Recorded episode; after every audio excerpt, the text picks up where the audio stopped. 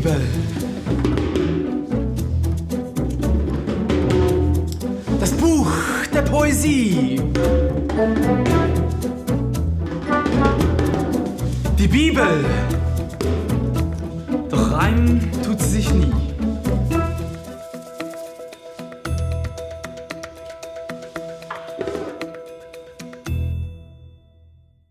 Das Thema heißt heute die Poesie der Bibel. Und äh, ich habe mich entschieden, die Serie ein bisschen anders zu machen als viele Bibelserien. Ich möchte ein bisschen in verschiedene Bibeltexte hineingehen. Ich finde das hochinteressant, weil du lesest die Bibel und du findest oft ganz verschiedene Arten von Texten.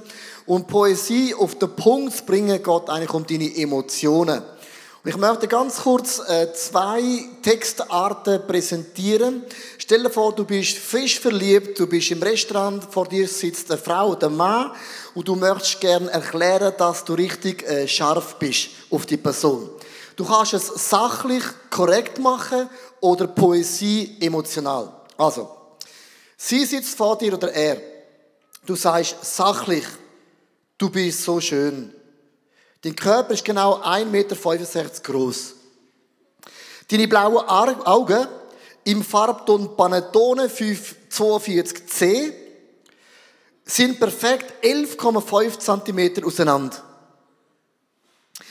Deine Haare sind genau 37 cm lang, die bewegen sich wunderschön im Wind. Du hast recht gross, deutliche, erkennbare Geschlechtsmal und es fällt mir immer extrem auf. Du hast eine emotionelle Sozialkompetenz, die ist atemberaubend, ganze 67% über dem Durchschnitt. Wie findest du das? Alles korrekt, richtig gesagt, du hast keinen einzigen Fehler gemacht. Es ist sachlich, korrekt, emotionalslos, wie das noch sein Poesie, Emotionen sind ganz anders, romantisch. Musik.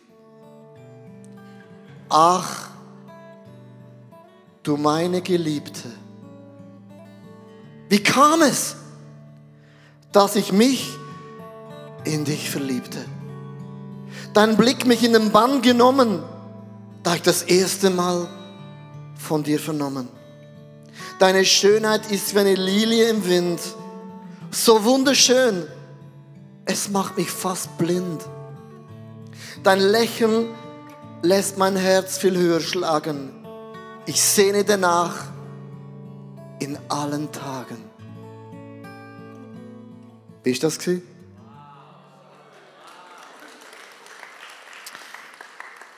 Ich habe mich gefragt, ob ich das kann für das nächste Date. Und ich gesagt, nein, habe ich selber geschrieben. Also kopiert und dann geschrieben.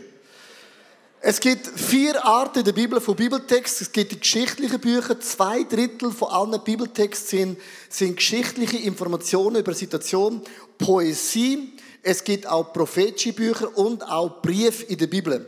Poesie bedeutet, hat das nachgegoogelt, heißt Dichtung, Erschaffung. Das ist ein hohes Kunstwerk, wie man die Sachen in einer emotionellen Art und Weise erklären. Es gibt zwei Wörter bei der Poesie, das sind Herz, Emotion, Corazon de Melon auf Spanisch.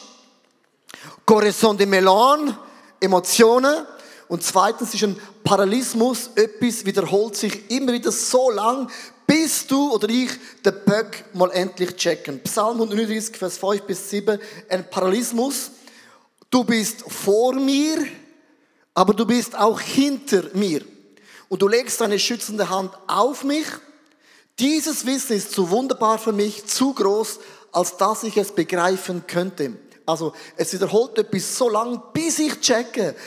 Gott ist bei mir jede einzelne Sekunde. Der erste Punkt ist, Gott spricht zu dir, zu dir und mir durch Poesie mein Herz an. Es geht um das Herz, ganz, ganz konkret. Es gibt fünf Klassiker, fünf, in der Poesie. Psalmen sind poetische Texte, Sprüche, Prediger, Heulied und jetzt kommt der Knüller. Das Buch Hiob ist auch Poesie. Außer das erste und das zweite und das letzte Kapitel ist keine Poesie, ist eigentlich ein Hardcore-Text und der Rest ist so Emotionen, wo die Freunde in einer poetischen Art und Weise in Dialog miteinander führen. Sachliche Informationen geht das oft in den Kopf, aber vom Kopf zum Herz geht meistens mega lang. Ich möchte ganz kurz beweisen, dass Emotionen, Lieder, Text du nicht mehr wirst vergessen. Also, ähm, zum Beispiel, du verlierst etwas in deinem Leben. Du verlierst deinen Job, vielleicht, äh, sag jetzt mal, äh, ähm, Freundschaft geht auseinander, du verlierst etwas in deinem Leben. Dann ist oft, wo man sagt, zum Beispiel, du musst nur Jesus vertrauen. Wenn eine Tür zugeht, kommt Joel Austin, dann öffnet Gott eine neue Tür. Und die neue Tür ist immer besser als die alte Tür. Bist froh, dass die alte Tür zu ist. Joel Austin erklärt das so. Das hörst du, aber es geht vielleicht nicht ins Herz. Es ist sachlich korrekt, aber es hat nicht so viele Emotionen. Jetzt nimmst du aber ein Lied zum Beispiel You give and take away You give and take away. Du nimmst und gehst wieder weg. Du gehst mir und nimmst wieder weg. I choose to, äh, wie heißt das? I, choose to, my heart will choose to say, Lord blessed be your name. You give and take away. Ist die gleiche Aussage. Aber der Text, das Lied, wirst du deine Hände heben und sagen, genau so ist es. Merkst, Poesie spricht genau deine Emotionen an und ein sachlicher Text geht oft da rein, wir können es wie nicht verstehen. Wo Maria erfahrt, dass sie den Sohn von Gott überkommt, hat Gott zu ihr gesagt, schreib ein Lied. Sie hat das Lied geschrieben von der Maria. Und auf dem Feld hat sie gesungen, ich bin die Mutter von Gott, ich werde den Sohn von Gott auf die Welt bringen. Verbunden in einen Liedertext vergisst du den Text nicht mehr. Oder der Moses eine große Schlacht gewonnen sagt Gott zu Moses. Schreib es Loblied auf und sing es mit dem ganzen Volk Poesie gesungen in einen Liedertext, vergisst man nicht mehr. Der Martin Luther hat die Bibel übersetzt und hat sich überlegt, wie kann ich Frauen und Männer, die nicht lesen können, die nicht schreiben können, das es so übersetzen ins Deutsche, dass es niemand mehr vergisst. Er hat in einer poetischen Art und Weise geschrieben. Jetzt müssen wir hören. So sehr hat Gott die Welt geliebt. Du bist auf dem Acker, du bist gerade am Säen. So sehr eine hat Gott die Welt geliebt, damit alle, die in ihn glauben, nicht verloren gehen, sondern das, sondern das ewige Leben haben. Das richtig gesagt. Merkst du es? Es geht wie ein Liedtext in dich rein, Poesie, Rapping und alles und du vergisst den Text nicht mehr. Wenn du Volksbibel willst auswendig lernen, sage ich dir, ist mega schwierig. Also nur schon theologisch, aber, aber auch inhaltlich. Aber der Luther ist so geschrieben, dass es gerade in dein Herz hineingeht und es bleibt auch in dir hinein. Psalm 23, der Herr ist mein Hirte, poetischer Text. Äh, auch das Vater unser, der du bist im Himmel, geheiligt, dadadam, dadadam, dadadam. Das ist geschriebener Text, damit du nicht verstehst. Im Hebräischen muss man wissen, Poesie den wir oft auch verbinden mit einem Reimtext. Ich möchte kurz erklären zwischen hebräischem Denken und unserem Denken. Wer von euch kennt so Schüttel, Schüttelreime? Ich möchte euch zwei Schüttelreime vorlesen. Das Weinfass, das Frau Weber lehrte, verheerte ihre Leberwerte. Jetzt kommt der Gute. Der Vater furzt, die Kinder lachen, so billig kann man Freunde machen. Aber im Hebräischen gibt es keinen Reim. Im Hebräischen gibt es nur den Parallelismus. Man wiederholt etwas mit dem gleichen Wort, mit einer anderen Aussage. In Psalm 1, Vers 6. Über die Wege der Gottesfürchtigen wacht der Herr. Die Wege der Gottlosen aber führen ins Verderben. Zweimal das ähnliche Wort, eine andere Aussage, parallel und sagt mit anderen Worten, wenn du Gott nachfolgst, gut, wenn nicht, schlecht. Ich möchte euch einen Text euch mitnehmen. Der Text ist amazing. Und zwar Sprüche 23, Vers 29 bis 35. Wer hat Kummer? Wer hat Sorgen? Wer hat ständig Streit? Wer jammert in einem fort? Also hört nicht immer auf.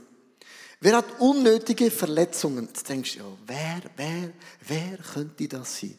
Und das ist eine Einleitung in eine Botschaft für Leute mit einem gewissen Problem. Jetzt geht es weiter. Wer kommt mit blutunterlaufenen Augen daher? Ja, wer echt? Ist es mein Hund, meine Frau, der Chef, der Pastor gerade eine christliche Schlägerei gehabt. Das sind die, die bis spät Wein trinken und einen Becher nach dem anderen leeren. Also vom Weinfass geht's in den Becher, vom Becher geht's ins Maul. Parallelismus. Dann geht's weiter.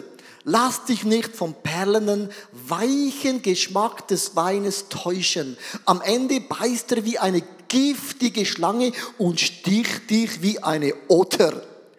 Deine Augen werden seltsame Dinge sehen und du wirst dummes Zeug. Lalalalalalala. Also Aug und Zunge mit anderen Worten. Die Person, wo das der Fall ist, ist schon recht besoffen.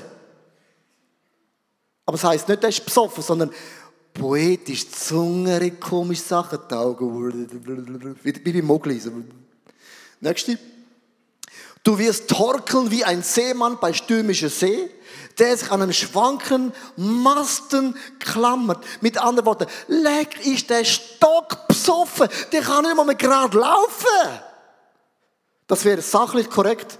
Poesie sagt, nein, wie ein Seemann. Mal links, mal rechts, mal auf, mal ab, mal führen, mal hin, mal links, mal. Weißt Poesie ist so lieb. Nächste Bild. Und du wirst sagen, sie haben mich geschlagen.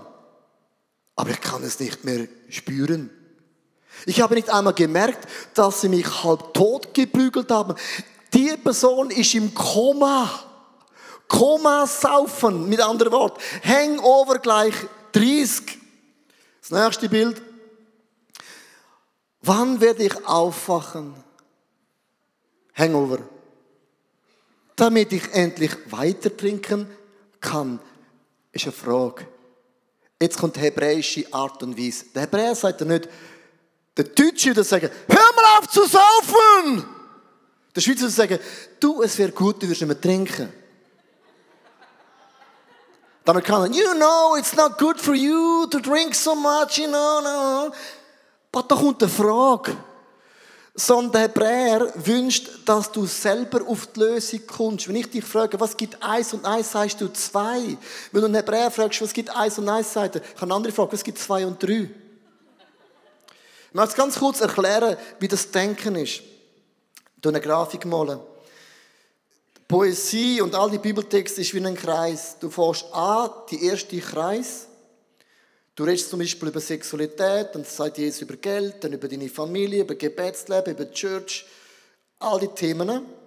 Und wir denken, wenn du einmal über das Thema redest, über, über, über Alkohol, dann fahrst du gerade weiter. Es gibt den Tipp Nummer 1, 2, 3 und so. Aber Jesus geht sprunghaft von Thema zu Thema. Und dann, wenn er es gemacht hat, geht er eine Stufe tiefer und noch tiefer und du genau das gleiche Thema immer wieder bringen, aber er wird immer schärfer. Am Anfang heißt bei Jesus, alle sind ihm nachgefolgt.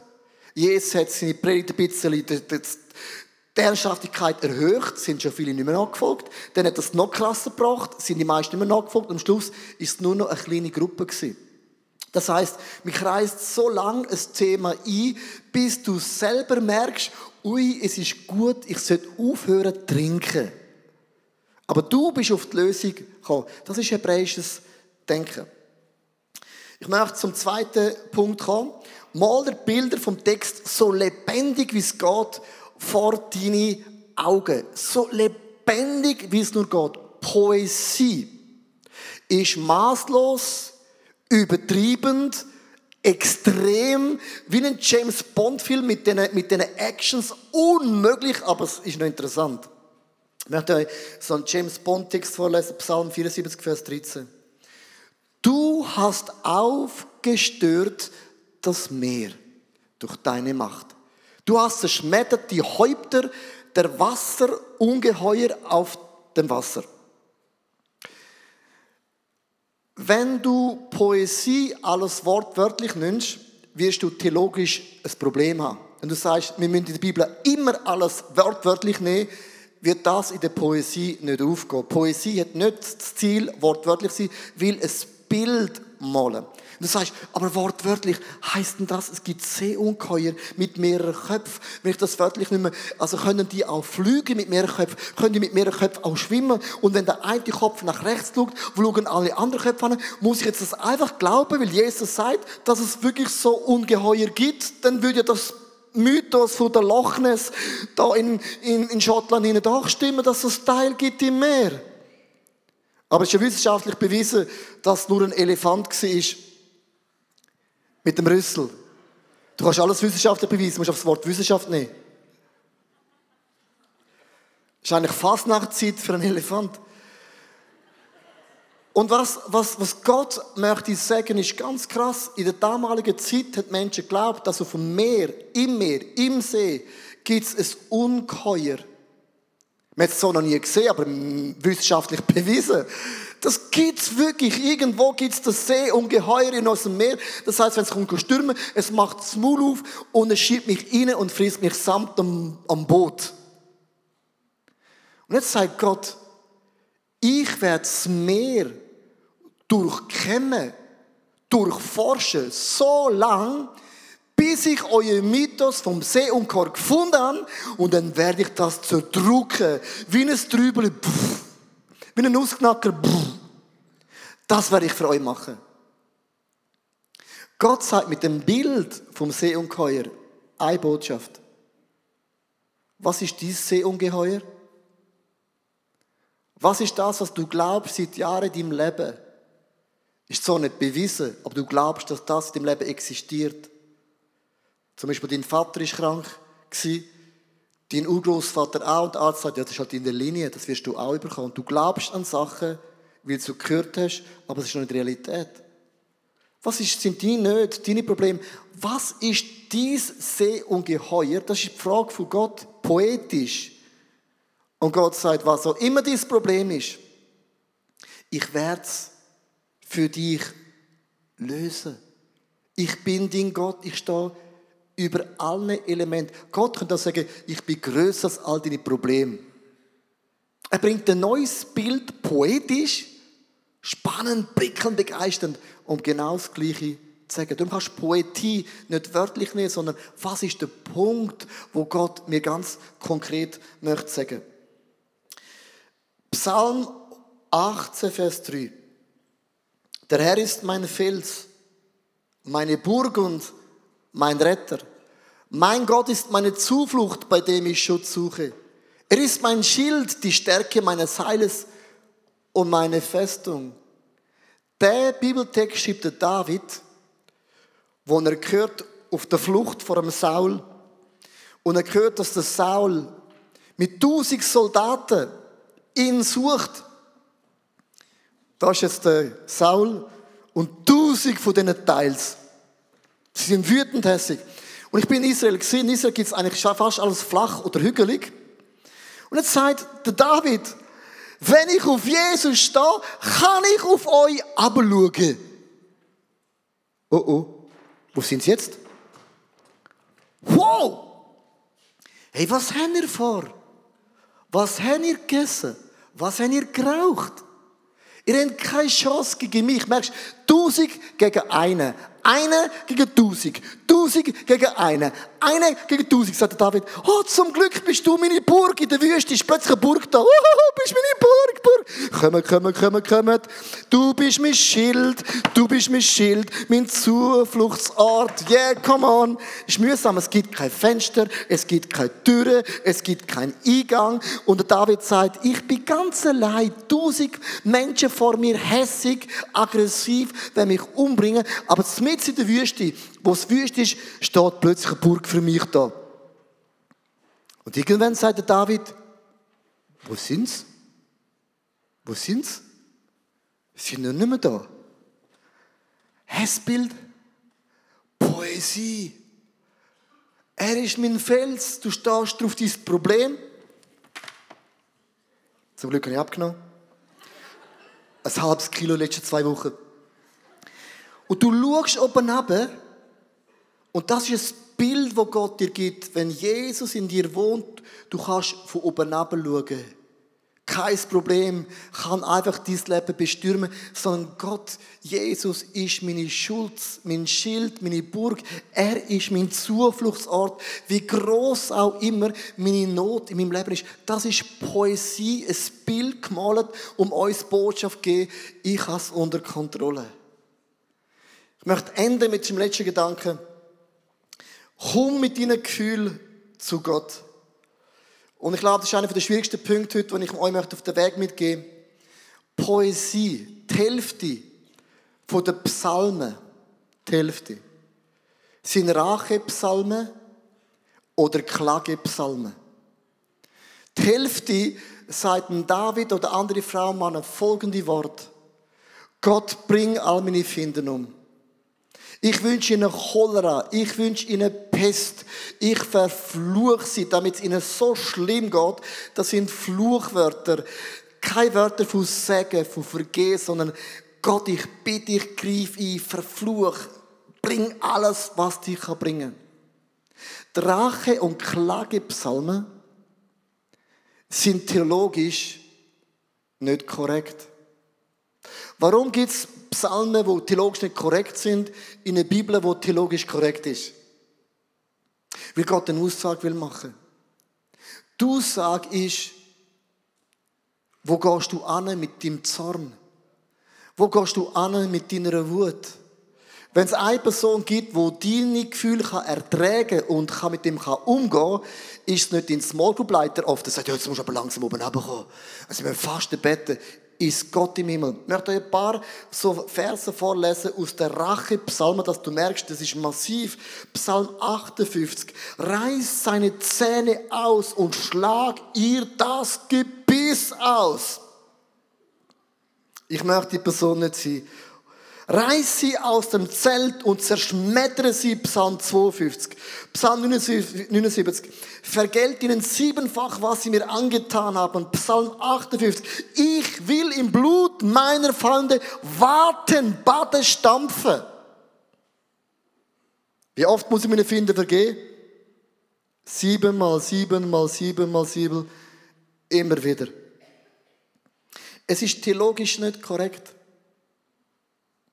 Aber es hat eine andere Botschaft. Wo gehst du mit deinen Gefühlen, Corazon Million an? Wo gehst du mit dem an? Ist es nicht interessant, dass in der Kirchenlandschaft, und ich rede jetzt auch von, mich, von mir, wir haben Bücher geschrieben über Worship, Bücher geschrieben über geistliche Kampfführung aufgrund von einem Bibelvers, können wir ganze Bücher schreiben, ganze Kongresse füllen. Wir haben gelernt, Fürbitte zu machen, wir haben gelernt, all die verschiedenen Arten von Gebet, gibt es tausende von Büchern. Es gibt kein Buch über Rachepsalm, Klagepsalm. Das Thema mit der chilischen Landschaft schiebt mir auf die Seite. Weil niemand für sich uns getraut, aus Ehrfurcht vor Gott, aus Respekt vor Gott, Gefühl Gott zu präsentieren. Wir haben Angst vor dem. Aber die Hälfte der Psalmen sind Rachepsalmen, wo die Leute ihre Wut und ihre Frust ungefiltert zu Gott bringen. Ich möchte mit einer These heute enden. Fast in allen Gesprächen, die ich habe, als ein Pastor, wo Leute ihre Probleme nicht bringen, inklusive ich auch mit meinen Sachen, ist so oft gibt es eine Ungerechtigkeit in uns. Es gibt auch Fragen in uns. Wenn ich zweifle, bedeutet das nicht, dass ich nicht an Gott glaube. Wer glaubt, der zweifelt auch. Und wer zweifelt, der glaubt auch. Wir können das immer Zweifel gleich glauben. Wenn du Fragen Gott hast, hast du auch Zweifel in deinem Leben. Ich habe viele Fragen. Ich habe viele Zweifel. Aber will ich zweifeln, glaube ich noch lange an Gott im Himmel.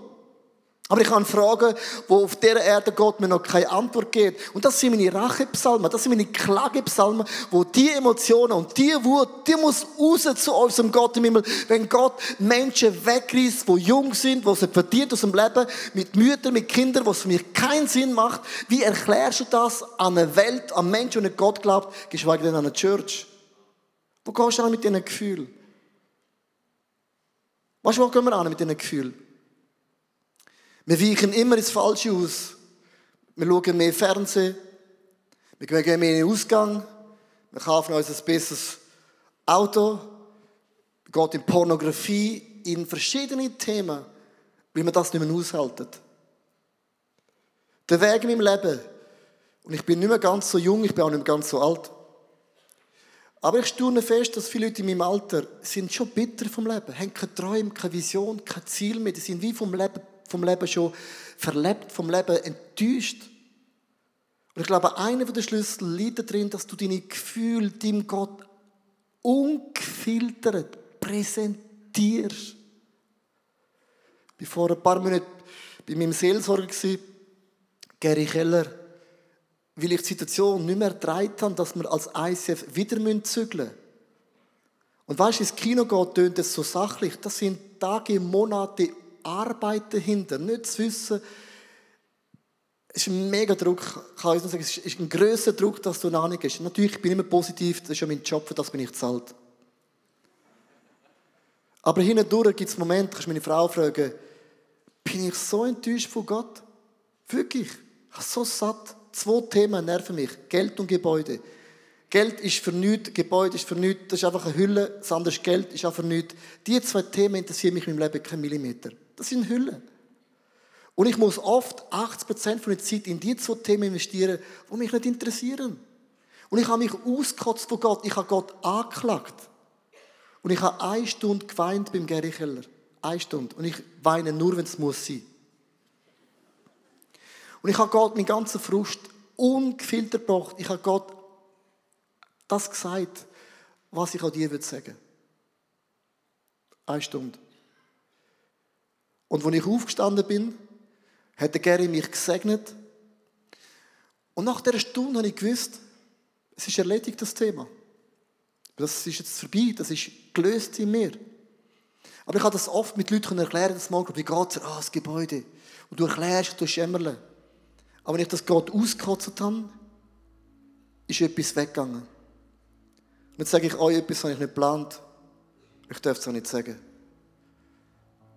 Aber als ich die Stegen runtergelaufen bin, hat mir Gott, ich habe wirklich das gehört, mir Gott gesagt, Leo, morgen wirst du ein Telefon hören von einem Wunder, wo wir werden angehen. Ich bin runtergelaufen, meine Frau gesagt, wie ist es? Ich gesagt, ja, gekühlt, das Zeug ist draussen. Ich bin runtergelaufen und ich weiß, morgen gibt es ein Telefon und werden sie in der Zukunft. Ich fahre heim mit dem Auto, es klingelt das Telefon, ich nehme es ab, sagt die Person Leo, in einen Ort, da gehen wir an. Amazing. Freust dich nicht? Er hat gesagt, ja. Das ist ein Alter. Habe ich schon gestern gewusst. Und das möchte ich mit dem sagen. Wo gehst du an mit deinen Gefühlen? Poesie ist Emotionen. Poesie ist theologisch nicht korrekt. Poesie hat einen Punkt, wo du machst mit Gott. Ich habe ja beim Eingang bewusst das Blatt abgegeben, mein Rachepsalm. Was ist das, wo du wütend bist? Und ich muss mit einem Satz enden, sonst ist es ganz theologisch falsch, wenn ich jetzt sage. Der Rachepsalm, und das musst du jetzt aufschreiben. Warum stehen die Rachepsalmen in der Bibel, wenn sie theologisch nicht korrekt sind? Weil es hat eine Aussage. Sind ihr ready für die Aussage? Rachepsalmen sind Rache, Verzichtserklärung an Gott. Gott, ich übergebe es dir. Und ich sage es dir und ich meins und ich es dir abgeben und, und dann ist es erledigt. Das ist die theologische Erklärung, warum es in der Bibel steht. Die Botschaft ist, vertraue deine Gefühle Gott an. Klag so gern Gott an. Aber ich verzichte, dass ich Vergeltung anderen Frauen und Männern beibringen werde. Das ist eine Racherzichtsverklärung. Erklärung. Band spielt und ich möchte dich fragen, was ist dein Rachepsalm? Ich möchte heute das enden. Die Band spielt das Lied und du kannst überlegen, was ist das, was ich Gott möchte ich sagen. Volle Emotionen, theologisch nicht korrekt. Und dann werden wir es heute ganz bewusst auch Gott wie anvertrauen. Wir sagen, Gott, wir verzichten auf Drach, weil du kämpfst für uns. Weil du bist meine Burg, mein Fels, du kämpfst für mich.